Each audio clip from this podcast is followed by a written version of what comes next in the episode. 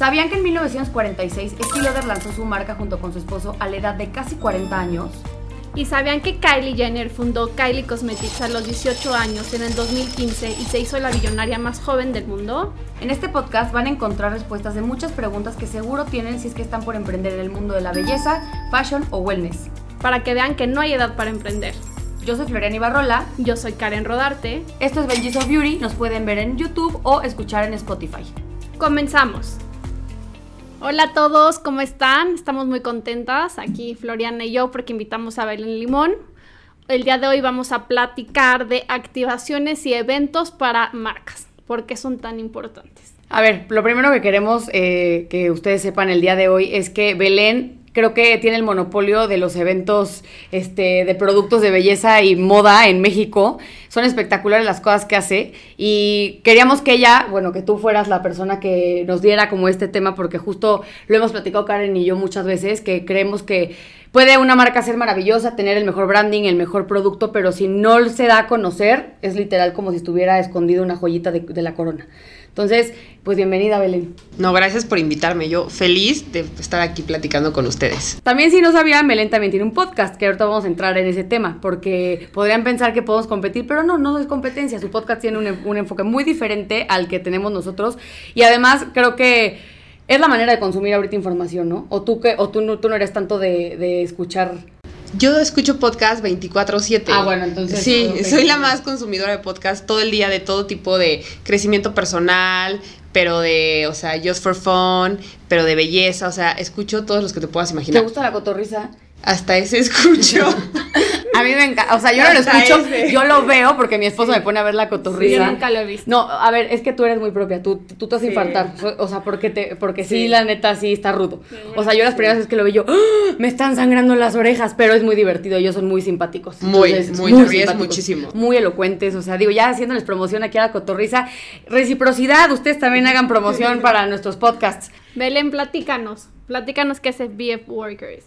Pues mira, eh, Workers es mi agencia, eh, tiene casi cinco años, es una agencia de, nosotros nos preguntan mucho qué, qué, somos, si somos PR, si somos eventos, si somos contenidos, pero básicamente somos una agencia de estrategia y creatividad, o sea, ese es nuestro fuerte.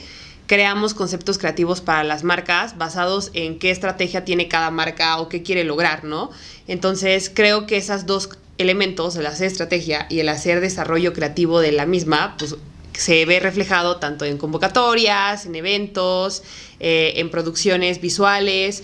Entonces, digamos que hacemos un poco de todo. La verdad es que hemos crecido mucho y, y pues así lo definimos, como agencia de estrategia y creatividad. Y, y, y el monopolio de los eventos de belleza en México, es impresionante. Oye, pero antes de llegar como al tema de la agencia, yo quería preguntarte, ¿desde cuándo tú te diste cuenta que donde querías desarrollarte profesionalmente era en el, la industria de la belleza?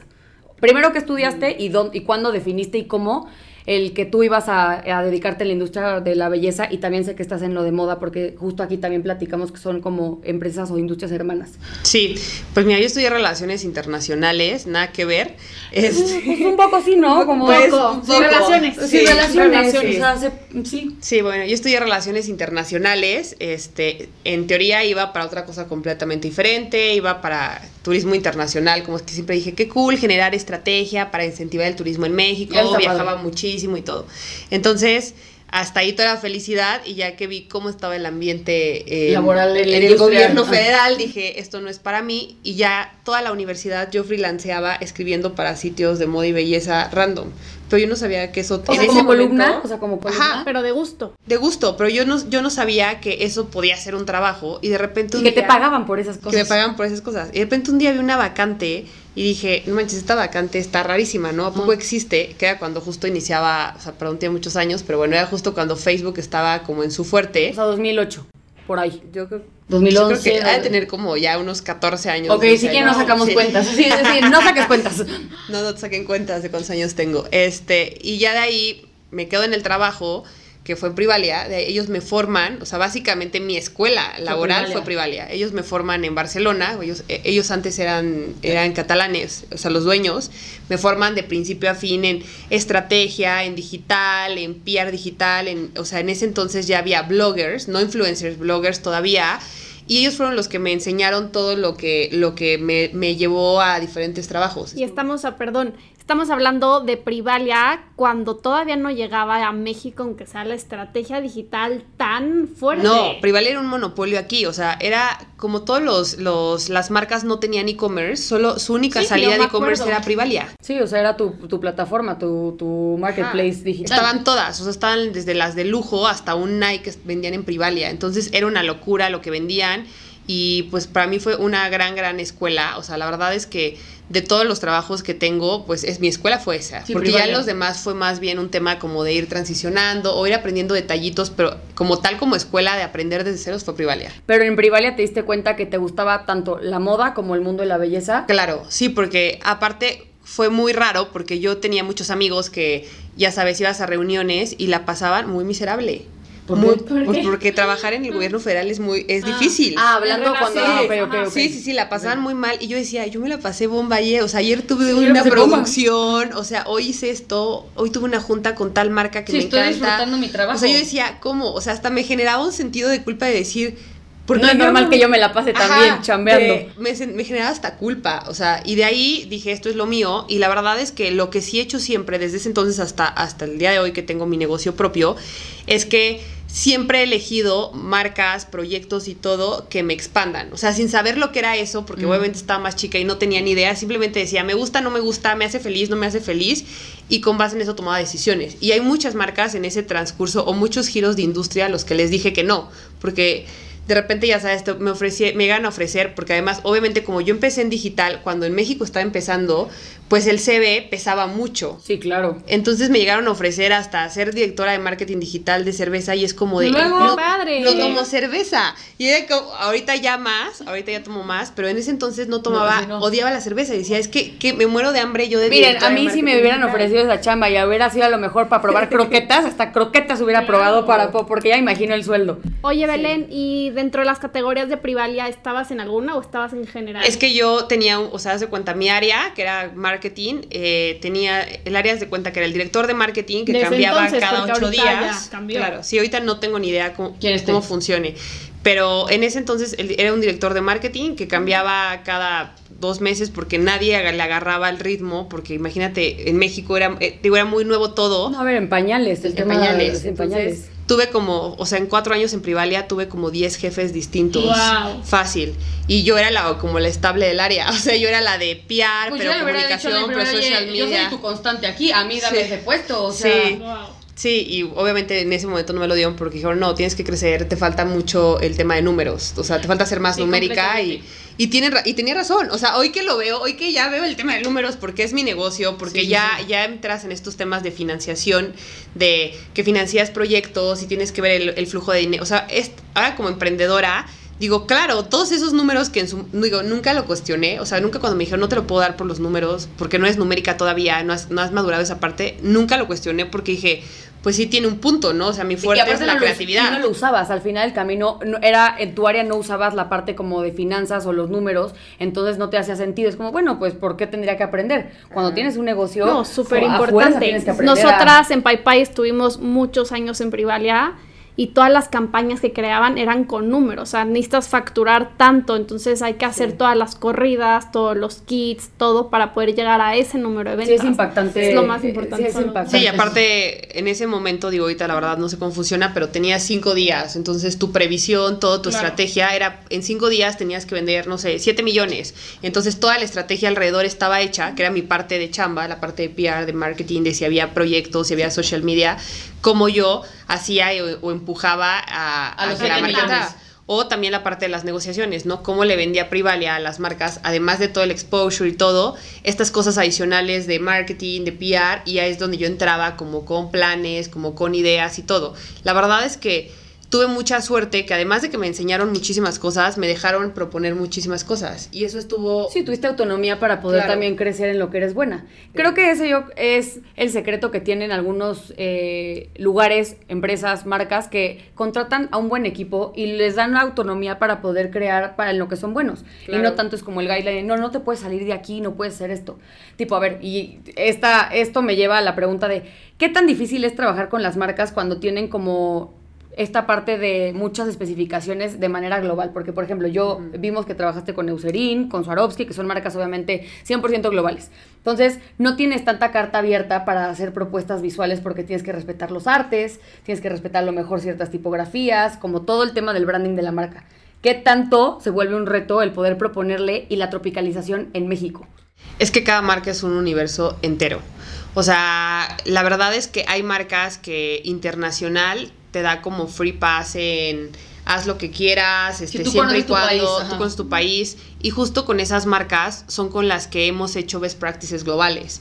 O sea, hemos logrado que la marca, o sea, tipo el evento, una vez nos pasó con un evento de Guerlain, que era el lanzamiento de una base, y, tiene mucho, o sea, cuando recién empezábamos y los mejores tres eventos del mundo fue el de Francia, que pues obvio siempre tienes el de Francia pues porque sí, se lo lleva. Aparte, obviamente los, los budgets de, del mercado, o sea, de donde es la casa, en este caso la casa de Garland, pues es francesa.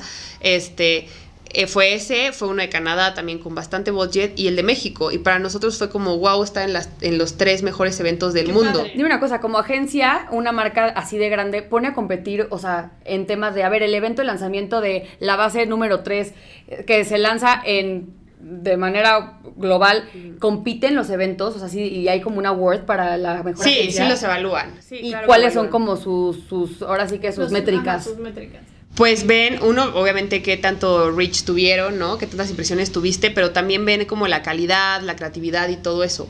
Entonces, pero sí, la verdad es que cada marca es un universo. O sea, hay marcas que tú pensarías que te dejan hacer, que no te dejarían hacer nada y te dejan hacer todo. Y hay otras que dirías, esta de ser súper free en la dinámica y es donde no haces nada. Nada. O sea, pero no puedes hacer real nada hay marcas que todavía es de solo es desayuno y solo tal, y es como de cómo, ¿no? Los desayunos ya pasaron de moda hace. Sí, ya, ya, antes de la pandemia. O sea, hace. No, antes de la pandemia. Hace cinco años pasaron de moda los desayunos. Deja de hacer un desayuno. o sea el desayuno donde estás 10 horas explicándole el producto y el influencer ya está aburrido y comiéndose su frutita, es como de no lo hagas. Sí, está así con el teléfono. Con el teléfono y en otra cosa o platicando porque ya no es, ya no, ya no conectan con ese tipo de evento. Y el reto que tú tienes hoy por hoy como agencia joven, porque pues empezaste en 2017. O sea, llevas, o sea, con FB. En enero cumplo cinco años con eso. O sea, literal es relativamente nueva, pero yo creo que ya tienes un buen de experiencia. A lo largo de estos cinco años, no te ha tocado como una brecha generacional con alguien de una marca que a lo mejor sea muy grande, no quiero decir grande o viejo, pero que lleve toda la vida en, la marca y no tenga idea de las implementaciones nuevas que tienen que hacer para ser relevantes en digital,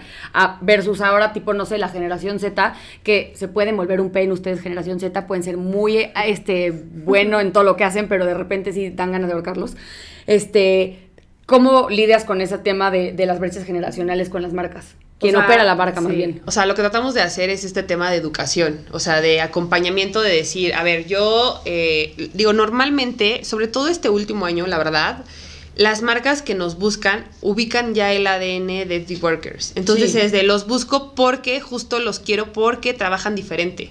Entonces... Tienen un sello de especialización. Yo, yo lo que yo veo mucho de tu agencia es que está súper especializada a un nicho. O sea, no te veo a ti haciendo una activación a lo mejor en un punto de venta llamase Walmart, en no, ¿quién sabe qué quiere decir Walmart?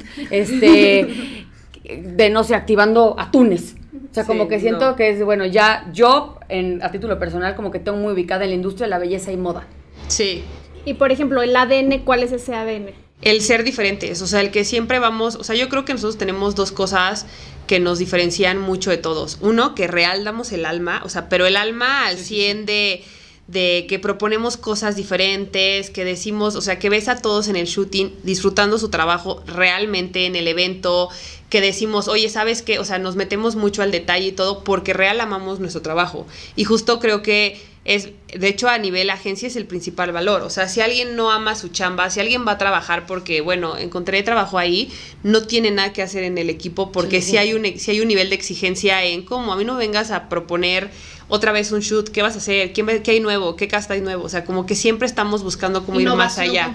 Innovación 100%. O sea, fuimos los primeros en, cuando estaba la pandemia, fuimos los primeros en hacer los eventos digitales en set. O sea, porque dijimos, no, a ver, ya, basta el evento de Zoom donde tienes a la derma o tienes a la, No, a no, la no, makeup no, no, artist no, en su no. casa pasando, Sí, los amigos de Instagram. pasando el, el gas con una el, luz espo- el esposo encuerado porque no sabía que estaba grabando. O sea, no, dijimos, hay- si vamos a hacer un evento digital, hay que hacerlo espectacular. Y entonces construimos un set, tal cual hicimos como un programa de televisión hecho para un evento este, digital. Y a partir de ahí todas las marcas se pusieron las pilas y fue como de, no manches, tengo que hacer eso. O sea, como que ha, ha habido muchas cosas que hemos hecho que después vemos que todas las marcas empiezan a hacer. Y, y unas muy idénticas aparte, o sea, de que hasta se copian las flores, pero bueno, eso ya no es tema pero mío. lo producen contigo mínimo. No, no, no, no, pero Mm, copycat. pero bueno, eso a veces nos ha abierto puertas. Nos pasó justo con una marca, está muy chistosa esta anécdota, porque uno de una marca muy grande con la que trabajamos, cuando yo presenté el pitch, o sea, a mí, a mí alguien me recomendó con la de la marca eh, que trabajaba con el otro lugar. Eh, y que eso pasa mucho, ¿no? Obviamente te van jalando porque Sí, hay por tu trabajo empieza a hablar. buen trabajo, ajá. Entonces, como hay mucha rota, como se rotan, entre, es muy chiquito, pues te van jalando, ¿no? Entonces, de repente presento el pitch y yo ubicaba perfectamente que ellos copiaron un evento digital idéntico, pero revelar mismas flores, mismo back, Todo. todo. Y entonces ya presento el pitch y ahí venía como el reel de, del evento y así de que Lo de hecho, by the way, me deben una lana de Sí. lo que hice que ustedes copiaron. Y entonces me dice, tú hiciste ese evento, ¿ustedes lo hicieron? Y yo, sí, nosotros copiamos tal cual ese evento. Ah, yo le dije a mi bueno. agencia, quiero ese evento, o sea, no puedo creer que tú lo hiciste. Y ya, o sea, y eso en el pitch me, me representó una ventaja para ganarlo porque fue como de yo quiero a la que le ajá, yo quiero a la que le copié, o sea, porque aparte era una copia Idéntica. idéntica. y era una marca que, o sea, y aparte no tenían nada que ver las dos, ¿sabes? O sea, eran cosas O sea, no se canibalizaban entre ellas. no, no, no, la mía era, se cuenta, era un evento de hair care y la de ella. bebidas. Y la de ella era de skincare dermatológico. O sea, no tenían nada que ver. No, no se comían entre ellas. No, solo les gustó el industria, pero diferentes concepto. productos. Oye, a ver, ¿y la agencia cómo funciona? O sea, llega una marca, te dice, oye, Belén, yo voy a hacer un lanzamiento, te da obviamente un brief. Eh, Quiero pensar que, que se pelotean ahí ideas, tú haces preguntas, ellos te responden. Y después tu proceso creativo y tu proceso como de creación para esa marca, porque al final tiene que ser una como reinterpretación de lo que te dijeron, porque al final tiene que tener una propuesta. Entonces no puedes nada más llegar de, si te dicen, oye, quiero unas flores, tú dices, tus flores de, de tu mood board te las puse igual. Sí. ¿Cómo trabaja tu agencia? Justo así. Eh, normalmente hay un brief. En la mayoría de los casos eh, es pitch, ¿no? O sea, solamente cuando son marcas que ya hay un always on o que ya hay como un contrato anual o así, pues ya no. Pero normalmente casi todos los proyectos, o incluso si la llevamos nosotros, cuando ya son proyectos de budget grandes, siempre hay pitch. Entonces compiten tres, cuatro agencias. Te enseñan el brief, ahí haces preguntas y tienes como dos Y al mismo semanas- tiempo con las mismas agencias. Sí. Y tienes dos semanas para bajar todo el concepto creativo, este, etcétera. Ahí en esas dos semanas lo que hacemos nosotros es que tenemos tres partes de, de FD Workers. La parte de contenidos, que son los que hacen los shootings, eh, todos los reels, todas las campañas para TikTok, los, los TVCs, o sea, los que hacen todo lo que ves visual. Después está el área de PR, que es los que ven influencer marketing, editores, Convocatorias. este, celebrities, convocatorias. Y luego está el área de producción, que son los que hacen eventos, seeding, sets, o sea, todo eso. Entonces lo que hacemos es que normalmente nos, nos juntamos como, me junto yo con los tres managers de esas áreas, decimos, hay esto, y ya cada uno decide si lo ve con su equipo o si lo ve solo, depende mucho de qué tanto qué tanta afinidad tengan los managers con la marca y qué tanta carga de trabajo tengan y de muchos factores. ¿Y cómo lo integras? Porque quiero pensar que te propone... Sí, son diferentes ¿cómo- áreas. ¿Cómo lo integras tú para dárselo al cliente? O sea, como la parte del debrief o de tu, o de, tú Sí. de la propuesta. Eh, normalmente lo que hacemos es que generalmente yo bajo la parte del concepto, eh, concepto- más bien de la estrategia. Yo digo, la estrategia es esta por esto y esto y esto. sale de este ti, siempre sale de ti. El concepto creativo sí. O sea, digamos que tú eres directora creativa. Ajá. Y entonces ellos ya sacan el, a mí se me ocurrió hacer este evento y así y así, y a mí se me ocurrió por qué no hacemos este shooting y hay un productor de packagings y de, de para seedings y todo y es a mí por qué no hacemos este packaging y por qué no hacemos esto. Y ahora lo que tenemos nosotros es que cualquiera del equipo puede aportar una idea aunque no sea tu área. Sí, o, o sea, sea- de vi esto está cañón, ¿por qué no lo hacemos? Va. Y entonces unimos ideas y la verdad es que el trabajo en equipo, hacemos muy buen trabajo en equipo todos, porque lo que presentamos siempre es trabajo en equipo. Entonces, cuando tú vas a un evento de nosotros, o sea, justo un ejemplo, tuvimos, tuvimos un evento de Maybelline el jueves de la semana pasada. Yo iba a ir. Muy Me bueno. invitaron, pero me fui a Acapulco por el culo de mis papás y me moría de ganas de ir. Estuvo muy bueno ese Me evento. moría de Era un evento gigante de 300 personas. Ah, Entonces, fueron las campañas que salieron padrísimas en redes sociales. Iba de la mano. Salieron un buen de cosas. Sí. Salieron un buen de Sí. cosas. Sí, la semana pasada salieron much- muchísimas cosas. Pero Y por eso también le agradecemos que esté aquí, porque sabemos que es una mujer ocupada.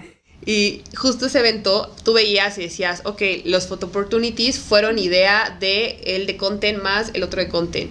El no sé qué de tal fue mi idea. El tal fue la idea del productor. El no sé, que hubiera dos fotógrafos fue mi idea porque yo creía que para diversificar. El DJ fue idea de tal.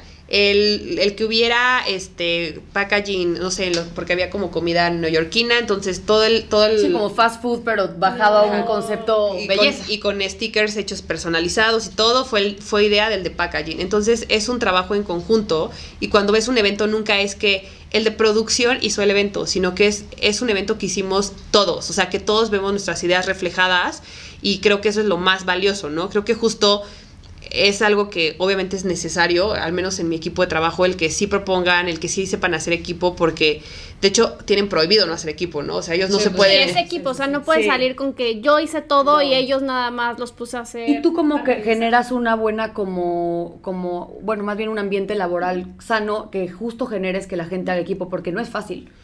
No, es lo más difícil de México. Lo más difícil, o sea, y tú, lo, y tú y yo lo hemos platicado, Sí. o sea. No, trabajar en México, o sea, la verdad es que eh, hay un tema cultural De muy envidia, ¿no? Y desagradable, como de muy envidia, ¿no? desagradable en México. O sea, encontrar personas que hagan equipo es de dificilísimo. cangrejo, tienes que jalar Sí. el de arriba para tú poder subir. Sí, Sí. no, no, Yo no brillo si tú brillas, entonces te quito el brillo. Es, eh, sí. A mí es algo que yo digo, todos aquí creo que pues hemos liderado equipos y yo también creo que es lo más pesado, que tu Sí. equipo, o sea, que sobre todo no haya esta parte del protagónico, del ego, de este tipo de cosas, pero cuando logras un buen equipo creo que cosas maravillosas pasan. Claro, sí, y sí, y sí tienes que empezar tú con el ejemplo de, de sí tiene que haber un teamwork. O sea, el teamwork te hace la diferencia porque, tipo, ellos tienen prohibido, un ejemplo, no se pueden acusar entre ellos. O sea, no puede haber un, es que PR no hizo esto, es que producción no entregó a tiempo. O sea, lo tienen que resolver, tienen que hablarlo entre Si no ellos. soy tu mamá, o sea, yo no soy tu mamá Y maestra. si no se logró, porque no se y ya logró que el llegaron equipo. a un acuerdo, ya me cuentan, oye, pasó esto y lo resolvimos así, o sea, tal cual. O sea, pero no te lo cuentan si no hay solución. No, o sea, no pueden venir a acusar a nadie. Está prohibido que vengan a acusar a alguien. Porque es que si no, no van a aprender a trabajar en equipo. Y al, y al final, eh, sí, sí te limita, o sea, sí, Sí. puedes hacer menos si eres individualista a que si trabajas en equipo. 100%. Y, y para ti, ¿qué características como, eh, como de personalidad y de y como un poco cuando la gente se prepara? ¿Qué, qué tú pides así sí o sí que tiene que tener alguien que trabaja contigo? En tema como de conocimiento, en tema como de, de capacidades, de habilidades, ¿qué pides tú? Que no sean ciertos signos. Ah, no, no es cierto. No. Hay signos que no entran. No, no es cierto. Yo no acepto a los Aries, así de, yo no acepto a los Aries. O así, o sea, eh, o sea sí, sí es algo que te fijas. Sí me fijo. O sea, ¿Cómo? te lo o sea, en el, en el currículum así de, este, para el, no sé, vas a ser Sí. diseñador gráfico, no pueden ser Libra, no pueden ser O Aries. sea, más bien en la entrevista muy elegantemente les pregunto así de, ¿de qué mes eres? Y ya me dicen tal, y yo, mm, ok. día? Y ya, y ya como que yo, no, como que no somos compatibles, no vas a quedarte con solitos la dicen chamba. el día. O sea, cuando a alguien le preguntas de quién, de qué o sea, mes pero te ves hasta la carta día. astral y todo así de que... Pues no, pero es que sí, ha- o sea, Sí ver, alineado, o sí sea, hay creo que hay cosas sí. que, sí creo que hay elementos que son más difíciles por cierto, o sea, sí creo. O sea, ¿trabajarías con alguien Leo? Es que yo soy es Leo, que, yo soy, yo es soy que, le- fue decir, tenemos una broma, esto es muy importante, tenemos un chiste local, Ajá. porque el productor es Leo, y decimos que es el que con él tenemos suficiente, entonces decimos, ya no puede entrar ningún Leo, porque ya él cumple toda la cuota, porque si, si Leo es un reto. ¿Tú qué eres? Libra. Ah, los libra todo bien. Es que Karen es, o sea, tú ves a Karen Sí. y a mí me, a mí me inspira súper. Los libras son súper easy, güey. Sí, Karen es fácil, Karen es Sí. centrada, Tengo es mucho mejor amigo libra. ¿Y tú qué eres? Yo soy Pisces. Pescadito. Sí, yo soy Pisces, pero, pero soy, o sea, pero cero me siento Pisces, la verdad. ¿No? Solo en la parte de sensibilidad, pero en todo lo demás, cero. O sea, cero, so- cero fluyo, cero. Oye, Belén, y una pregunta, ¿qué necesita la gente? O sea, si alguien quiere dedicarse a activaciones, a eventos, ¿qué es lo que le recomendarías estudiar? En esta industria. Y actual. Hoy. Qué difícil pregunta. Que no vaya a la universidad, así que se... Que No, no, no, no, no, eso no quiero jamás recomendarlo porque ahorita Sí, no, ya eh, sí, me- Sí, ya me van a decir. no, no quiero estudiar, No, quiero sí, ser pero a de ver, pero sí que Yo creo que puede, o sea, tengo entendido que hay carreras como de tipo, o sea, la verdad es que en mi equipo hay de todo. Y hay nuevas en centro. O sea, ¿no? hay, hay muchos de marketing, hay varios. Yo justo di clases en centro y yo daba clases a un posgrado que era de este como de PR y cosas para, o sea, era un posgrado como de tu negocio de moda ya muy especializado y yo daba justo yo daba eventos en el posgrado. Este, pero yo creo que puedes tener una carrera creativa que te enseñe justo a trabajar toda esta parte o puedes tener una carrera de marketing y tú trabajar por el otro lado la parte creativa. Pero yo creo que si bien es importante la carrera, que claro, porque te da estructura, te enseña a ser responsable, te enseña a entregar en tiempo y en forma, que bueno, obviamente sin disciplina Si no logras nada. no logras nada. O sea, la gente, hay, justo me pasa a mil que, que hay esta, en México hay un tema cultural muy, muy notorio, y digo en México porque pues yo no sé, yo no hablo, yo no conozco otro país, donde es como de, ay, es que tienes mucha suerte, y es como de No, es suerte. suerte, la suerte no existe. Sí, o no, sea, yo me creo mi propia suerte. Claro, o sea, es como de, estás alineada de que trabajas, o sea, y, y ustedes lo deben de saber, o sea, emprender implica trabajar de lunes a domingo, implica trabajar a las, hay días que trabajas a las 9 de la, de la noche, nosotros hay días, justo cuando tenemos pitch, como todos, eh, los pitch normalmente los trabajamos solo los managers, últimamente, porque los demás equipos tienen mucho trabajo.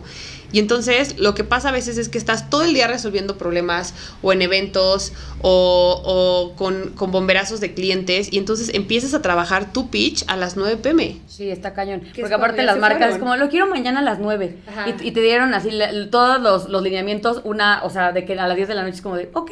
Y pasa. ya- yo ya sé que no voy a dormir. Oye, Belén, por ejemplo, yo me quiero dedicar a esto, a hacer eventos, activaciones, estoy en este rubro, quiero entrar. ¿Qué crees que sean los skills que necesita una persona? Yo creo que uno ser súper trabajador, súper trabajador. O sea, eh, hay, o sea, creo que muchas personas solo se quedan con que ven el evento bonito y no tienen una idea todo el trabajo que hay detrás. Desde montaje, de cuando renderizas, de cuando bajas el concepto creativo, el estrés del cliente. O sea, hay, o sea, es un universo de muchísimo trabajo que muchas veces no, no se lo imaginan. Yo creo que es uno ser súper trabajador, yo creo que la parte creativa es muy importante. Y en mi caso, digo, en, en el caso de lo que yo veo, es la parte de los good vibes que también es súper importante y parece algo que, que dirías, ay, eso que tiene que ver, pero, Positivismo. pero al menos en mi caso sí, sí requiero personas que tengan buena actitud, que, que sepan sobrellevar la carga de trabajo, ¿no? O sea, volvemos a lo mismo de la inteligencia emocional. A veces no es que tú, y pasa mucho en todas las agencias, no es que tú como agencia seas negrero, o tú que como agencia digas, quiero que trabajen hasta tarde, pero a veces las mismas dinámicas de las marcas y de la industria en México es la que genera a veces esos horarios o eso el tener que responder a deshoras o el trabajar de más. Entonces yo para mí serían creo que esos tres elementos. Es que yo sí creo que muchas veces las agencias tienen este nivel de estrés por la marca. Porque muchas veces la marca es como de, ay, sí, ya te mandé tal. Y es como, pero me tienes que aprobar artes, me tienes que aprobar medidas de muebles, me tienes que aprobar, no sé, you name it, millones de cosas. Sí. Entonces, marcas, esto es para ustedes. Si ustedes en algún punto quieren un evento, también traten de agilizar la parte de dada de la información. Sí. Estandaricen eso, porque luego también si quieren un evento en tiempo y forma, sin que se salga del presupuesto, está en las marcas en que te den a ti toda la información necesaria para que tú puedas trabajar. Y sí es lo que me genera más estrés. O sea, justo el, el otro día alguien me, me dijo, o sea, justo hubo un tema y alguien me dijo de, es que, no sé, me gustaría moverme a producción porque siento que los de producción ganan más y yo... Es que no tienes idea, por qué ganan más. Sí, no tienes o sea, no sabes por qué ganan más, ¿no? Entonces, a mí, tipo, o sea, como líder de un equipo y como dueña de una agencia, de lo que me genera estrés de trabajo, o sea, sin contar todo el tema de operación y management y, dinero y toda esa parte, o sea, quitando la parte, la- el, el tema de operación, de lo que me genera más estrés con clientes, yo creo que es 90% producción, 10% PR. Completamente. O sea, producción es un estrés, o sea, te Puede puede... imaginar. pasa todo, es que puede pasar todo, que, que hay marcha, que... Cerraron los microbuseros porque quieren subir su tarifa. O sea, todo, sí, te, sí. Todo puede pasar. Todo puede pasar. Desabasto. Desabasto, Ajá, sí. Te cancelan el venue ya pagado, este, y todo nos ha pasado. Nos pasó la semana pasada que justo hubo marcha y yo me quería morir. O sea, yo me quería morir porque mi evento empezaba, no sé, a las 7 y a las 6 seguía todo el centro, era el centro histórico. y El de Maybelline. El de, no, uno de Swarovski. Todo el centro histórico estaba Espectacular evento, cerrado Espectacular. cerrado. Y entonces yo también me tocó a mí, o sea, yo llegué al evento porque venía de otro evento que hicimos ese día y me Sí, tocó los conos, caminar, con la pena, yo quito los conos. no sé, como 20 minutos, 30 minutos caminando, por- porque pues no podía yo pasar, obviamente. Y todo, y todo esto, regresando, es un tema de inteligencia emocional. Y yo tengo un lema que soy fiel a él. Quien quiera crecer, que quiera llegar lejos en donde esté trabajando, lo más importante, cualquier skill. Antes de saber el skill para desarrollar ese proyecto, es inteligencia emocional. Sí. 100%. Y tolerancia a la frustración y saber que las cosas no siempre van a pasar como tú No las más pensaste. A mí Nosotros eso- lo ponemos en el CV, Ah, lo de sí. tolerancia a la frustración. O sea, cuando ponemos las vacantes, lo ponemos, porque es como, vas a tener todo el tiempo tolerancia a la frustración, porque todo pasa. Si todo pasa Sí, y se nada se a controla. llorar alguien. Y por más que tú intentes que todo esté controlado, que todo esté bajo un, un schedule, que todo esté, no pasa así. No. O sea, tristemente, creo que es el gran reto de las agencias.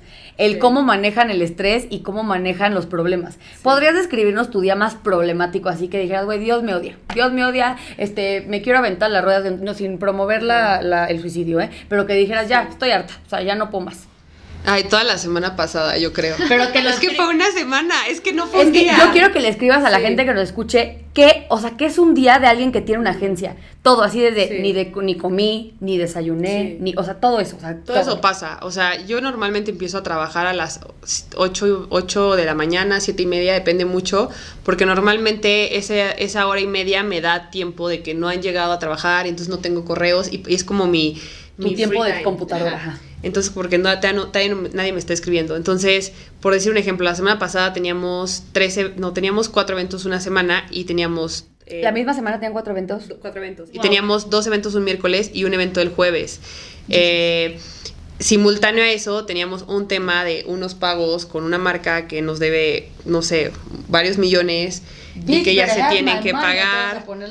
¿eh? y que ya se tenía que, o sea, pagos, el pago del proveedor, justo nos enteramos de que van a cerrar la marcha y que se supone que en teoría depende qué tanta gente, si la abren a tiempo o no del evento. ¿Todo esto el mismo día? Todo esto el mismo día, o sea, yo la verdad es que es de los días que, y más unos problemas de equipo, o sea, yo es de los días que que he tenido, o sea, sí ha habido ciertos momentos que he tenido breakdowns de que digo, quiero renunciar y cerrar la agencia y se acabó. Ajá, y ese ha sido yo creo que uno de los tres, cuatro días y les llamaba a mis amigas, este, porque Sí, tengo con una peda. O sea, Les llamaba y les decía, es que no estoy hecha para esto, o sea, quiero cerrar mi agencia, no estoy hecha para tener una agencia grande y mis amigas obviamente era así, ¿de qué hablas? O sea, ya tienes una sí, agencia grande, o sea, ya fue eso, ya pasó Sí, antes. esa etapa ya la pasaste, hermana. O sea, tú ya tienes una agencia grande. Ya deberías de, de saber lidiar con esto. Así como, o sea, eso ya pasó hace Sí, no como año. pero tú no te has dado cuenta, sí, sí, sí, no te has dado cuenta que ya estás en ese nivel.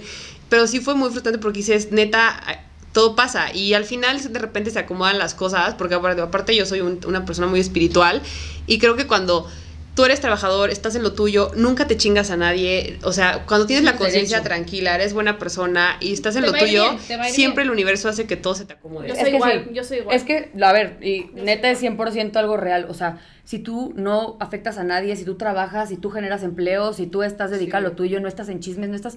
Te tiene que ir bien. O sea, es ley de vida, es ley de universo. Sí. O sea, no... Sí, y yo sí hablo mucho, o sea, yo sí hay veces que sí, justo eso, di- ese día que pasó lo de la marcha, yo sí de verdad hablé con Dios del universo en lo que crean y sí le dije, a ver, o sea, tú sabes todo lo que trabajamos, tú sabes toda la chamba que hay detrás de este proyecto, o sea, tú sabes la cantidad de empleos, de empleos que generamos, porque además, al menos en Sí, mi caso, yo también. genero 20, o sea, alrededor de 20 empleos directos, pero Más genero como 400 indirectos. pues claro, entre proveedores. influencers, son como 400 empleos indirectos. Sí, tiene, o sea, sí, sí, sí es como para un reclamo a- al cielo Sí, o a de donde así, mano. y el proveedor el de las flores Sí, y proveedor el de no sé qué y proveedor No, y es informales Sí, también. y es increíble esta parte de decir, estoy haciendo algo que está generando empleos. A lo mejor y en serio es un día muy frustrante, o sea, que dices, ya, de verdad, voy a renunciar, ya, voy a aventar ya todo por la ventana. Pero cuando te acuerdas, y en especial, y ves el resultado de los eventos, en Sí. especial de Swarovski, a mí me pareció una cosa espectacular. No, es una expansión que,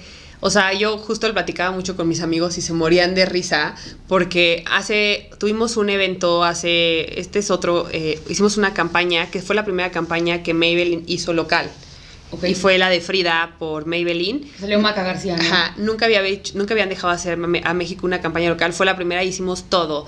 Eh, TVC, eh, pauta de TikTok, el evento que fue en Frida Inmersiva, hicimos todo, murales. Y entonces yo estaba en el evento, me acuerdo perfecto. Esa fue la primera vez que sentí este sentimiento. Que Abruma- así estaba- como abrumada. estaba en, estaba en Frida Inmersiva y estaban poniendo la, estaba corriendo la campaña que grabamos en Xochimilco y así corría y corría y yo decía, es que no puedo creer que creamos esto. O sea, era un sentimiento de expansión y me acuerdo que me río mucho porque les- siempre les digo a mis amigos, es que por esto la gente se droga. Porque dices, güey, qué bien. O sea, se siente... Para aguantar. ¡Viva los chocongos! No, pero aparte dices, wow, lo que se siente esto. O sea, lo que se siente ver algo que tú creaste que está irreal. O sea, el, esa parte... A ver, que tú lo visual, o sea, es que sí, es increíble cuando... que tú lo viste en una Sí. press, en un No, en tu cabeza, que lo viste en tu cabeza y existe, y de repente Y de existe. repente se vuelve real e irreal. O sea, yo, eso hace que, que siempre sigamos en esto a pesar del estrés, ¿no? Que fue lo que pasó la semana pasada. Fueron eventos súper desgastantes, súper estresantes. Yo lloré todos los días, pero ya cuando estás ahí dices, wow, we did it. O sea, Sí, es sí, como valió de, la pena, Valió la pena. Y hablando un poco de la industria, o sea, ¿qué, qué nos puedes platicar de cómo, cómo se mueve esta industria? De agencias, en moda, en fashion, en beauty. ¿Cómo, cómo es el ambiente? Mi experiencia es muy mala. O sea, yo no puedo ser un- una, una buena referencia de, de- de mi perspectiva. Mi perspectiva es que, que es un reflejo de la cultura que, que hay, la verdad. Como país. como país, yo sí lo veo mucho. O sea, yo, mis amigos, cuando les platico cosas, la mayoría de mis amigos trabajan en el gobierno federal eh, de la universidad y cuando les platico cosas me dicen, güey, es que es idéntico al gobierno. O sea, lo mismo que tú vives, yo lo vivo. Y para mí el gobierno era como el peor ambiente posible, donde había más envidia, donde había más cómo me lo chingo. Y aquí yo lo siento todavía más ¿Te ha pasado alguna experiencia que nos puedas compartir que digas, esto fue una menta de madre, o sea, me sabotearon? O sea, Sin nombres. No, porque sería, no porque sí. pues qué más quien Sí, quieras aquí. porque ¿eh? sí sabe muchas, per- sí se enteraron muchas personas, pero sí hubo un tema justo ahí de hate, así de, de una agencia que, que aparte iba empezando y se pusieron a mandar a personas a, a- a atacarnos en el Instagram y aparte yo estaba en un muy Como mal bots. no, ni siquiera bots, o sea, las, la de que los amigos de la dueña y, Ay, y obviamente no. sabíamos que ella fue, ¿no? O sea, y... Gente mito. Y fue en, una, en, un, en un proyecto de que los dos estábamos trabajando con la misma marca. O sea, pero licitaron y se quedaron no, o... no, o sea, los dos hicimos una parte de un proyecto Ah, ok, y obviamente yo en ese momento sí hablé con la marca y le dije, está pasando esto, o sea, entonces nada otra más- agencia, aguas. Aguas, o sea, nada más yo por protección, a partir de ahora, si volvemos a trabajar con ellos, no voy a subir nada, no voy a compartir, o sea, como de yo me voy a proteger. Y aparte fue en un muy mal momento personal porque mi mamá justo estaba súper grave y fue, o sea, para mí fue impactante porque yo estaba en, en el, en uno de los momentos más, más difíciles de mi vida. En ese momento iba afortunadamente todo bien con mi mamá, pero... En a título personal. esto A título personal, fue uno de los momentos más difíciles, o sea, muy, muy estresante, muy impactante, y, y estar lidiando con eso que aparte es como de Sí, cómo, o sea, flojera. ¿por qué tengo Sí. un problema por hacer mi chamba? O sea, es, es irreal. Nunca viene, las desgracias nunca vienen solas, es Regresando impactante. lo mismo, no robé, no mentí, no... sí. ¿por Aguas qué? con su karma, todos, porque en serio sí. No, y, y justo está cañón porque lo platicaba con, con, o sea, yo soy cero, o sea, yo soy cero mala vibra y, para- y al final lo que decimos, ¿no? Para todos hay trabajo y para Sí. todos hay oportunidades Para y al final... Tú como agencia no puedes llevar todas las marcas porque hay temas de competencia, porque hay mil temas y porque cada cliente busca una agencia diferente. El- con un enfoque específico. Y para cada, y para todos hay trabajo, y hay miles de marcas, o sea, el universo es muy abundante. Eh, sí. Pero y más en el mundo esqui- de belleza y de moda, bueno, o sea, es lo que de más hay. o sea, sí. Cada vez entran más a México y así. Sí. Pero esa parte creo que sí es muy esencial porque dije, justo ellos, obviamente siempre los voy a tener identificados como los la agencia que el día que me dijeron que mi mamá se iba a morir, porque eso fue lo que sucedió, al final no se murió, Qué pero, bueno. Pero ellos me estaban chingando. Y toda la vida me voy a acordar de eso. Sí, ya lo estás como relacionando Toda con ese vida. día. Pues ahora sí que no sé qué agencia seas, pero. O sea, neta, no manches. Sí, qué horror de Pero sí creo mucho en que, en esta parte de que al final, ¿qué es lo que decimos? ¿no? Al final, el que te vayan jalando diferentes personas a diferentes marcas y que vayas creciendo y creciendo porque dicen, yo me los jalo acá porque yo trabajé con ellos, me fue súper bien, porque al final no, hay, no es un tema de amistad, es un tema de trabajo. O sea, como tal, tú no tienes una estrategia de ventas para salir a levantar clientes. Llegan solos porque tu trabajo habla solo. Mi, es- mi estrategia es dar, o sea, la verdad es que mi estrategia es dar el 100 en lo que hacemos, es la realidad, amar nuestra chamba, o sea, rompernos la madre en... Sí, que tu trabajo hable por sí solo. Y al final... 24/7. Sí, y todos los clientes que tenemos, yo creo que del, o sea, todos los clientes del 2021, hasta, digo, del 2021 para acá, el 80% son, llegaron o por Instagram, o sea, por nuestro Instagram, o sea, de que lo vieron y dijeron, ah, está cool lo que hacen, o porque nos recomendaron y se metieron al Instagram, o sea, como que todos los clientes que tenemos ahorita han llegado Por Instagram. o por Instagram o por recomendación y, y eso es lo eso es lo interesante que no es que lo- no es que tengamos clientes que sean nuestros amigos simplemente es como de oye a mí me va muy bien con ellos o, o le preguntan de una agencia pues yo estoy muy feliz con ellos te los paso o sea Sí, yo, yo, yo como, yo, yo estoy en perspectiva de marca, entonces sí me ha tocado también ver cosas como con agencias y sí hay con ciertas agencias con las que dices, sí, me entiendo mejor, me, me agarraron perfecto, Sí, me gusta lo que hacen. Hay química. Hay eso química. también es muy importante el tema de la química es algo que, que es inexplicable porque de repente te pasa y nosotros lo vemos, ¿no? Porque nosotros tenemos las marcas que amamos, las marcas que, que siempre decimos, ¿no? Si fuera Big Brother sería la que sacaría, este, el cliente favorito, el cliente que, que está en la blacklist. o El sea, que paga la nómina. tenemos de to- el que paga la nom- tenemos de todo tipo no de clientes Eh, y entonces justo esta parte eh, de las marcas de quises del click de repente tienes una marca con la que la llevas cañón y eres feliz y trabajan increíble y de repente cambian al equipo y valió madres es como de, "Mm, no, ya eh, yo era tan feliz y con esta marca. Y, la- y se rompió la química y, y se acaba y la relación se acaba en, eh, o sea eh, se empieza un desgaste de la relación o sea está cañón que al final creo que eso es muy importante y creo que siempre lo decimos de broma de que lo feo de trabajar es que, de que tratas con gente no pero pero o sea yo- los robots en el futuro. pero sí lo- es como una broma pero la realidad es que sí o sea importa muchísimo con quién estás en contacto Las relaciones interpersonales. Es que sí, yo creo que hay un mucho mejor resultado cuando el equipo y la gente que está alrededor está en buena onda. Claro. O está, como dirán ahora, de chill. O sea, No, neta. Y sabes que es, que es irreal, que siempre no- nos decimos, es que solo a ellos les pasa, que las personas que te dejan trabajar, o sea, las personas que, que como que son chidos, que como que fluyen, todo siempre les sale bien y fácil y a la primera. Es un tema de energía de lo Es un que tema. decías, es un tema No, y si hay problemas, lo saben, o sea, saben lidiar con él porque Sí. no se, no se como frustran. Yo la verdad es que es muy fácil para mí decir, sí, yo soy súper buena onda, yo tampoco me ando chingando gente, pero a mí me cuesta mucho trabajo lidiar con la frustración. O sea, yo es como de, no, y, y como que me emberrincho y es como de, y ahora quiero que sea así. Y yo sí aplaudo mucho a quien tiene la como capacidad como de resiliencia, de decir como de, no, yo, o sea, no salió así, entonces puede pasar así. Y muchas veces sale mucho mejor de como lo que esperabas. Sí, no, y sí pasa a veces que justo a los que son más, más así como más aprensivos y más estresados Ay. son a los que les pasan las cosas. en No, su- bueno. O sea, es al que el clicker A ver, que se ensayó 10 veces no cambió. Es a Yo él. les voy a decir que a mí el 2020 me enseñó que neta tengo que dejar ir. Mi boda, me rompí la pata, lanzaba dos, o sea, dos negocios, todo valió por la pandemia, gracias pandemia, eh, y me costó mucho trabajo. De que en eso yo decía, es que es personal, Dios me... Y, y mi esposo me dice, tranquilízate, no, o sea, pasa, pasa. Sí, pasa. Oye, también te quería preguntar, eh, y esto para que las marcas paren la oreja en esto. ¿Qué evento sí o sí tiene que hacer una marca? Si tú dijeras, yo, tú pudieras decidir que una marca hiciera tal o cual evento, en qué periodo de tiempo, ¿qué eventos serían? Y como con qué concepto. Sí, depende mucho si es una marca nueva o si es una marca... Vamos a poner dos ejemplos. Una marca que, va, que, que es nueva. Una marca que es nueva tiene que darse a conocer. Creo que el error de la mayoría de marcas nuevas es que quieren convertir sin generar esta parte de love brand y eso no existe. O sea, tú no puedes vender si no antes tu producto lo vieron en todos lados, lo aman, lo adoran. Y sí, y si bien, porque trabajamos con muchas marcas de gran público, justo como Maybelline, que al final ahí la conversión y el, y el call to action a compra es inmediato. O sea, tú Sí. ves tu, tu customer journey es rapidísimo. Tú ves un lipstick que ya lo viste y que se ve cañón y vas y lo compras en ese momento. Pero en la, con las de lujo, que es algo, y de hecho me tocó alguna vez, eh, me invitaban de justo de Dior a darles clases a los, a los makeup artists de punto de venta porque tenían que entender ese journey donde decías, oye, para que tú vendas un lipstick, por decir, no sé, el nuevo lipstick, este, Dior Adicto, Ajá. Dior, no sé, no me, no me acuerdo de, de un nombre Y los específico. aceites esos que salieron hace poquito increíbles. Lip Glow se llama ese. Entonces, tienes Lip Glow, ¿no? Entonces, tú tienes que hacer una campaña donde todas las influencers lo publicaron, donde ya salió en todos los medios, donde ya tuviste reviews de que sí está cool, todo. Entonces, va una clienta a tu punto de venta y dice quiero lip glow. Ahí lo que tiene que hacer el, el makeup artist para cerrar justo ese journey es decirle, ay, aquí está, ya.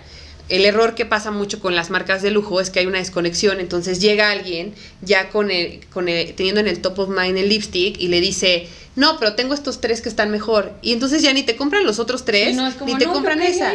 Y, y antes hubo un periodo como de tres meses de construir, de, De meterte en la cabeza de, de- de, tu, de tu de eventos de lanzamiento. Entonces, creo que es muy importante, justo en, en el caso de las marcas nuevas, digo, este, este es, este es un ejemplo que, que es para explicar lo de las marcas nuevas, que, que lo que pasa mucho con las marcas nuevas es que, a ver, yo quiero contratarte a ti, digo, nosotros la verdad es que ya no trabajamos con marcas emergentes porque, o sea, No sí, tienen dinero. no tienen budget. porque justo quieren lograr tres objetivos en mismo uno y eso no se puede. Entonces, Esto, Es que voy a hacer una, una pausa comercial. Santiago, socio mío de que ellos, ¿ves? Sí hay que hacer el evento de lanzamiento, querido. Porque literal es como, es que no hemos vendido yo, pero es que tenemos que hacerlo. tienen que conocerlo. Tienen que conocerlo, pero- y es lo que decíamos. Eh, Pero tipo, Karen me platicaba que cuando ella lanzó Pai, que hizo un súper evento de lanzamiento, pero que no, o sea, como que no hubo la parte como de pie. Bueno, eso de cuéntalo tú. Ajá.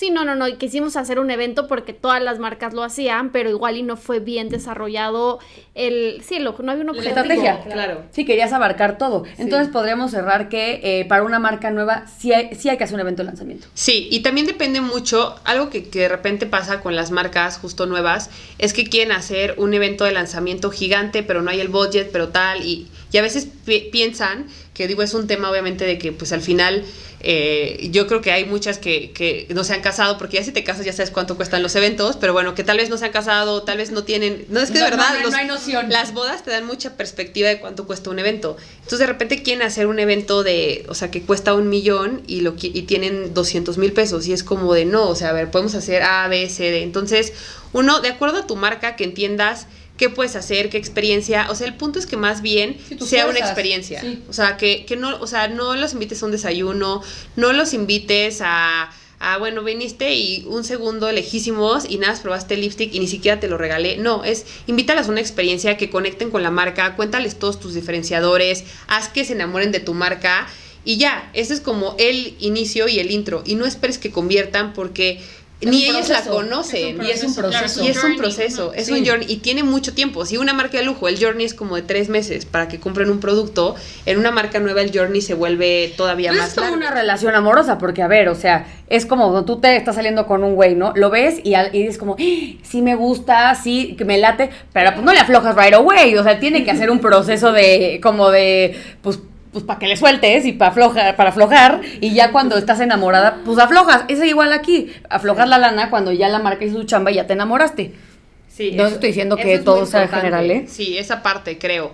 Y fíjate que a nosotros nos pasa que nos buscan muchas marcas nuevas, así por Instagram. Y también esa parte, o sea, digo, también nosotros como agencia muchas veces no nos arriesgamos porque dices, tipo, una marca de, de skincare, que es lo que se me hace toda, lo más delicado de todas las, las marcas de belleza. Por favor, la marca genera alergia. Por favor, y pasa, ¿eh? Sé de casos con ciertas marcas que ha sucedido. Yo- no lo vamos a decir, pero seguro estás hablando del mismo. Del de hace poco de un influencer que le destrozaron la cara a una marca de skincare. Que, Y era carísima. Sí, sí, sí, yo escuché, o sea, y porque ella fue Yo no alguna vez. escuché y me lo platican después. Eh, No, no, o sea, pobre. Y, y sí, ahí sí yo Sí, dije, no, o sea, quien, no. quien le haya llevado el PR a esa marca y que sea el contacto entre la influencer y la marca, ha de haber sido un problemota. Sí, porque aparte era marca precio, punto de precio altísimo. Y después estrategia de manejo de crisis. Sí, por- Pero eso ustedes no hacen. sí, pero solo cuando son nuestras marcas. Ok. No, imagínate ya con esto es que tenemos todavía, échate el, Sí, el no, que seamos los que resuelven marca. problemas, o sea. Pero sí creo que eso pasa. Y, y de hecho me ha pasado a amigas. O sea, yo tengo una amiga que era súper hipster. Este, que seguro si lo ve vas a ver quién es. Súper hipster y era de yo solo compro marcas orgánicas. Y yo, no, lo orgánico no porque sea orgánico es bueno, ¿eh? Sí, no. Y la sea, química es buena, bien utilizada, o sea. Ajá, o sea, eso de ponerte una mascarilla de plátano, no. Ponte una mascarilla que tal vez traiga esos ingredientes activos, pero ya hay tecnología, o sea, y, Sí, y sí, jala sí, sí. mucho mejor. Sí, 100%. Entonces, bueno, se puso una marca, compró una marca en un mercadito orgánica, ella sentía que hacía lo mejor y la marca le generó una alergia que le tuvieron que hacer una cirugía y abrirle Ay, no, la no, cara no, por la alergia que le, que le, que le generó. Me mándame esa historia para mi otro programa. Está buenísima. O sea Sí, que. es que no, no se puede. O sea, y entonces yo siempre se los digo, y por eso, justo porque trabajamos con Garnier y con Maybelline, es de sí, yo sé que Garnier para lanzar un producto lo probó cinco años. Es Sí, mucho o sea, hay un, hay un proceso de desarrollo Claro. muy cuidado y te puedo garantizar que no te va a salir como algo en la cara. Claro, es mucho mejor un Garnier, un Ivea, que son marcas gigantes, que una marca eh, emergente de casi casi sí, tomé sí. un curso y la hice. Entonces, digo, nosotros no trabajamos con marcas, este. Y pregunta, si no tengo un millón para mi evento, tengo nada más 100 mil pesos, ¿qué me recomendarías hacer? Uno, que busques muy bien que las influencers y los medios a los que vas a invitar sí tengan que ver con tu marca. Y esto es lo más importante porque una cosa es los medios que, a los que te gustaría llegar y, y influencers y otra cosa los que, los que los que necesitas o los que tienes afinidad, ¿no? Porque de repente es de a mí me ha pasado que me piden en convocatorias de quiero a tal y a tal y a tal y yo, ¿cómo? Ellas solo van a eventos que no sé, un ejemplo, un Sephora Hot Now que el kit de regalos eh, Sí, cuesta como 50 mil pesos. Ah, o sea, no, bueno, a mí no me quieres invitar también a eso. Por favor. No, no, invítanos. no manches. sí creo que, que tienes que identificar, o sea, tienes, es como un poco, amo mucho a, a- a esta empresaria de Shark Tank, a Marisa. A Marisa Lazo. Marisa. Ujú. La amo y justo la estaba escuchando el otro día en un podcast porque todo el día escucho podcast y hablaba de que ella empezó con lo que pudo, que es su historia de, de negocio es muy similar a la mía, ¿no? Empezamos Sí, con puros solas. recursos cercanos. Con lo que podíamos fuimos creciendo, conforme fuimos creciendo fuimos haciéndolo más grande, sin inversionistas, sin corridas, sin- o sea, ella y yo igual así, poco Más a poco. austero. Austero, poco a poco. Ya puedo tener dos personas, tengo dos, tengo tres, así, ¿no? Y entonces ella explicaba mucho esa parte de tú, todas las cosas que puedes con lo que tienes, porque también creo que el error de la mayoría de las marcas nuevas es que quieren llegar a influencers que llegan gi- marcas gigantes, pero sí, pero es un Dior, pero es un Chanel que Sí, lleva a ver, 100 Son años. conglomerados, a ver, LVMH, Bernard Arnault, que es el de- tercer hombre más rico del mundo, evidentemente tienen todo el presupuesto del mundo. Y la historia, y el Para pagarle el vuelo a París y sí, cinco noches en París. Sí, a ver, aquí antes de pasar al siguiente segmento, quiero decirles marcas. Empiecen de, chi- de chiquito a grande. Yo también muchas veces cometí el error de muy grande y pagas platos muy caros. Entonces aquí el consejo es, sí hagan un lanzamiento, pero háganlo eh, muy definido lo que están buscando en objetivos y sobre todo no se quieran salir del huacal. Háganlo y van a ir creciendo, van a ver. Y también creo que es importante ahí que sean justos con lo que ofrecen. eh, Y digo, este es, este es un, gran consejo, eh, con lo que les ofrecen a los influencers, ¿no? O sea, eh, de repente pasa que es como de quiero que me haga, y yo tengo mucha amiga influencer, ¿no? Entonces como de quiero que me haga dos posts, cinco stories, ¿qué tal? Eh, y a cambio te voy a dar eh, un producto que vale dos mil pesos. Y es como de cómo, o sea, lo que estás pidiendo cuesta como 70 mil pesos. O sea, esa parte de, de la Sí, justicia. sí, y sí. pasa con varias marcas. Justo la misma marca del ejemplo era así de buscaba influencers, que ahí no sé si era el error de la marca o de la agencia, pero también como que me enteré por todas mis amigas porque a todas las buscaron y fue como de, eh, quiero esta, te voy a dar, eh, necesito que me hagas un mes diario stories de probando el producto. No, o sea, ustedes quieren literal, o sea, pagar tres pesos y que además tengas eh, el medio de comunicación que hoy por hoy esos son las influencers, Claro. activa todo el tiempo. Y, y aparte era así de, y, pero te voy a regalar la crema, o sea, y te decía, nada más No, faltaba que me las prestaras, o sea, pero No, sí. bueno, sean justos también. Ju- Justo nos- Karen y yo queremos como desarrollar un capítulo en donde venga un influencer y como que hablemos como de los parámetros, temas legales y temas como de qué tipo de colaboración sí, cuáles no, porque también muchas veces las marcas como, ¿cómo me va a cobrar la influencer? Es como, güey, ella también, se- o él también se dedica a generar contenido, a pagar seguramente, no sé, un editor o equipo, y pues no, las cosas nada es gratis. Entonces, vamos a pasar ya a una parte importante que queremos hacerte como una dinámica, pero eh, pues queremos cerrar este segmento con el tema de hagan un evento de lanzamiento y ahorita quiero que nos platiques algo de digital. A ver, vamos a pasar a la parte como de eh, la era digital, Belén, porque creo que es importante que las marcas sepan, o bueno, las agencias en este caso sepan que tienen que migrar a tener este servicio. ¿Tú qué servicio eh, en específico recomiendas y qué podrías como tú considerar que es un must have para cualquier marca que está pidiendo como un servicio integral a una agencia? Yo creo que el, el entender que tienes que, o sea, si no estás en digital no existes. O sea, si no se graba no pasó, ¿estamos de acuerdo? Tal cual, o sea, digital es esencial, o sea, no tienes que hacer no sé, nosotros la verdad es que es lo que más cuidamos porque es de qué forma estás en las plataformas, en qué plataformas y algo muy importante, ¿no? No todas las plataformas son para todas las marcas. O sea, hay plataformas que te puede jalar cabrón Facebook, aún Facebook te puede jalar cabrón, e Instagram, hay otras que ya necesitas estar en TikTok, eh, e. Instagram, YouTube sigue siendo muy relevante en cierto segmento de edad, o sea, si, si tu producto va para alguien de 30 para arriba, 35, sí o sí tienes que estar en YouTube porque esa, toda esa audiencia está en Está YouTube. en YouTube. Entonces ahí tienes que ir viendo. TikTok está afortunadamente ya está creciendo en edad. Entonces antes estaba muy teen, pero también ya está creciendo.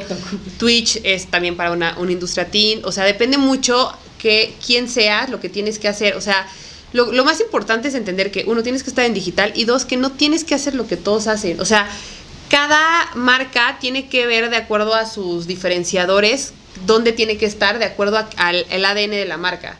¿Qué es lo que hablábamos justo en nuestro capítulo número 2, que fue conceptualización de marca? Karen y yo platicábamos que hay que crear un universo como marca. Y no tienes que estar presente en todos lados porque no tendría sentido. Entonces creo que esto acompaña mucho lo que dijimos en ese capítulo, que genuinamente las marcas tienen que como que autoconocerse y que la agencia ubique lo que es la marca para poder decir, ¿sabes qué? No tiene caso que a lo mejor tú pagues una pauta en TikTok. No Claro. está tu target ahí. O sea, como que sí recomiendas este tema de, de la pauta. ¿Ustedes pautan, por ejemplo, tienen algún, o sea, ustedes con- No, internamente normalmente o...? no. O sea, hacemos, hacemos los contenidos que se pautan. O sea, Pero hacemos- ustedes no hacen la pauta. No, la pauta no la hacemos nosotros. Ni el segmento, nada. Eso lo no, hace otra agencia. No, o sea, obviamente todos, todas las agencias trabajamos con los mismos segmentos, ¿no? O sea, su agencia de medios y nosotros us- usa- us- Trabajan de la mano. trabajamos de la Sí, mano. porque porque- Sí, y al final los contenidos que ellos pautan los hacemos nosotros. Sí, claro. Sí, porque se hacen de... El arte. No, eh, en el caso de TikTok, todos los contenidos que se pautan se hacen desde ceros. O sea, en lugar de subir el TVC o lo que quieras subir, se crea un contenido específicamente para TikTok eh, que pueda conectar con la audiencia. No se sube lo mismo y ya nada más se le mete dinero, que es lo que antes hacían, era muy común que hicieran y pues obviamente les iba súper mal porque tenían que hacer contenido desde ceros porque es la... Así funciona la plataforma. Sí, claro. ¿Me podrías dar cinco palabras que definan el mundo como de la de las agencias? Ya ves que luego dicen que es como muy pocho el tema como del marketing así, Ajá. porque siempre acabando un programa, el, el capítulo ponemos como un glosario.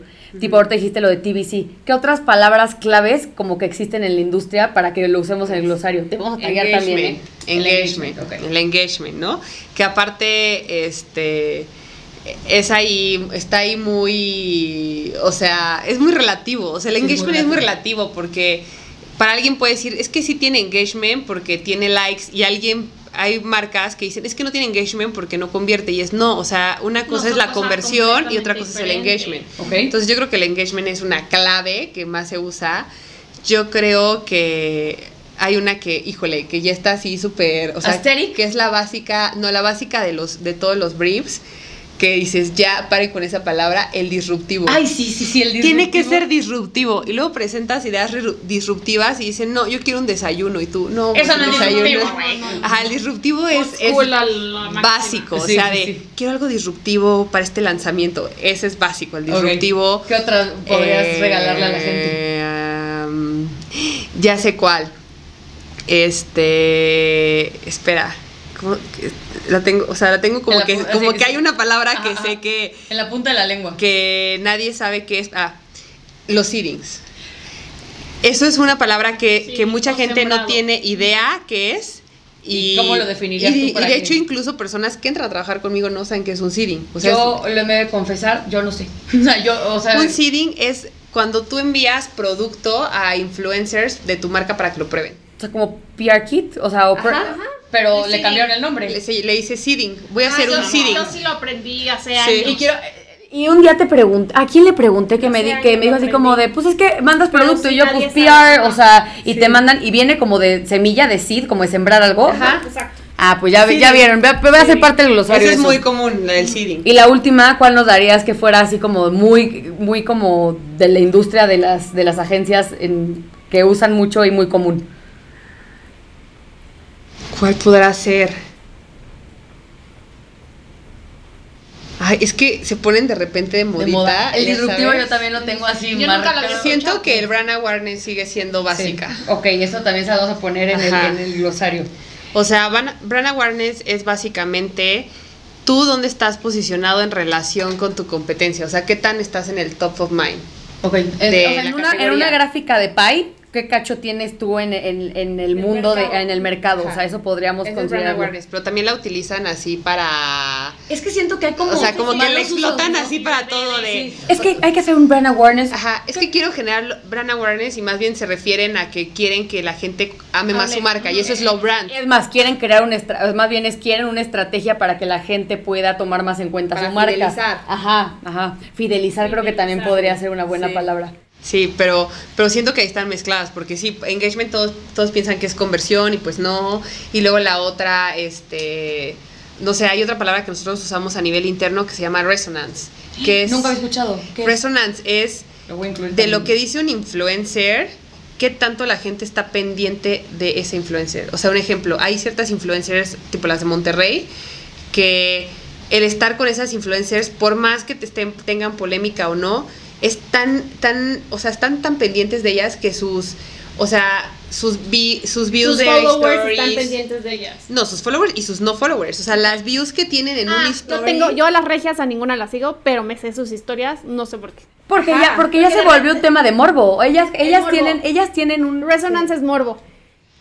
Ajá, Podría puede ser morbo. morbo o puede ser que todo el O mundo nivel, la de, ama y o, está nivel de o nivel de interés que tú Sí. levantas y que la gente de verdad está pendiente. Pero te voy a de decir que el resonance sí se vuelve engagement y sí se vuelve conversión. Completamente. Sí, claro, claro. completamente. O sea, claro, o sea, lo que venden resonance. ellas, lo que venden ellas está, o sea, tú dirías, ay, no, pero la siguen por el morbo. No, pero además sí venden. Claro.